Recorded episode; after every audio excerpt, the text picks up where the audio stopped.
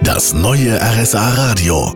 Land und Leute mit Marion Daltrozzo. Im Kleinweißertal, wo ich heute bin, denken die meisten gleich an die Berge, die schöne Landschaft und natürlich auch die Ruhe.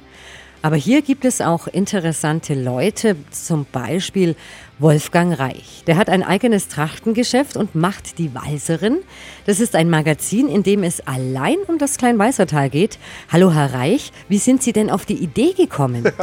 ja, das ist eine lustige Geschichte. Und zwar war ich selber in einem Wellnesshotel und sitze im Ruheraum, habe eine riesen Glasscheibe und einen riesen Wald vor mir und da haben wir gedacht, was braucht das Kleinwalsertal, was es noch nicht hat. Und das Kleinwalsertal hatte bis dato noch kein Hochglanzmagazin.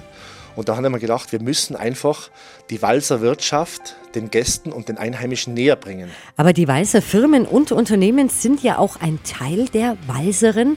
Warum war Ihnen dieser Aspekt wichtig? Es gibt auch Einheimische, die wussten gar nicht, das gibt es im Walsertal. Die fahren viel ins Allgäu raus, kaufen es dort ein. Dabei gibt es es auch im Kleinwalsertal. Und da haben wir gedacht, ich muss einfach den Gästen und Einheimischen das Kleinwalsertal über dieses Magazin näher bringen. Das ist die Grundidee. Okay, schöne Idee. Für heute war es das schon mit Land und Leute aus dem Kleinwalsertal. Die ganze Sendung können Sie natürlich auch als Podcast unter rsa-radio.de anhören, nachhören.